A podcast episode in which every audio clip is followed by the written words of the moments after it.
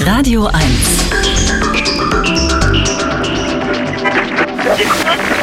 Hörer weltweit. Viele, ach was sage ich, alle alle Radiosender aus Berlin-Brandenburg lecken sich natürlich die Finger nach den Radio 1-Hörern, ähm, weil zum einen Radio 1-Hörer sind klug, haben einen unfassbar guten Musikgeschmack, sehen zudem noch fantastisch aus und außerdem wird Radio 1 erstaunlicherweise regelmäßig im Ausland gehört. Also wir bekommen ständig nette Post aus Spanien, aus Frankreich, Australien, Südamerika und Radio 1.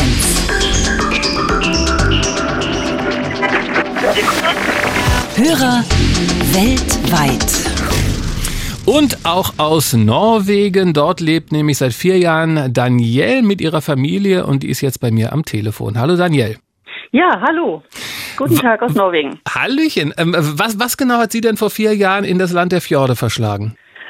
Ach, also zuallererst haben wir uns ins Land verliebt. Wir waren vorher äh, öfters im Urlaub hier und fanden es einfach toll. Naja, wir fühlten uns nicht ganz so wohl da, wo wir wohnten und dann war irgendwann die Entscheidung, okay, dann halt nach Norwegen. Wie haben Sie es gemacht? Erstmal, äh, wo haben Sie gewohnt vorher? In Berlin oder Brandenburg oder?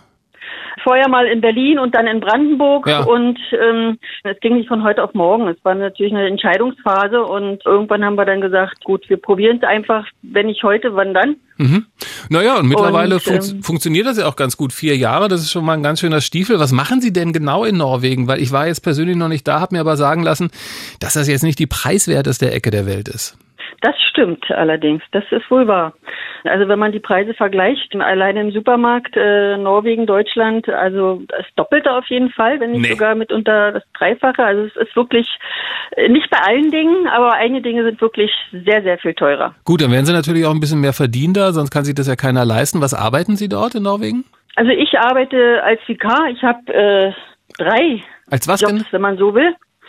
Als Vikar, das ist sozusagen Springer. Ah, okay, alles klar. Und welche drei Jobs haben Sie? Also im Kindergarten. Ja. Arbeite ich jetzt seit, naja, gut zwei Jahren. Inzwischen fahre ich auch Taxi, mhm. ist, äh, also Krankentransport. Und ganz neu ähm, habe ich angefangen hier in einer Lachstreppe bei uns in der Nähe als Guide. Also da sind sehr viele deutsche Touristen und da ähm, gibt es dann regelmäßig äh, deutsche Führungen und die mache ich denn da. Das sagen Sie einfach so daher und ganz, ganz locker äh, bei der Lachstreppe arbeiten Sie. Jetzt müssen Sie uns natürlich, was ist eine Lachstreppe? Ja, das wusste ich vorher auch nicht. In Norwegen gibt es ja viele Wasserfälle und hier ist auch einer, ähm, aber diesen Wasserfall kommen die Lachse einfach nicht hoch aus eigener Kraft. Und deswegen hat man irgendwann gesagt, wir müssen was tun und haben halt diese Lachstreppe gebaut.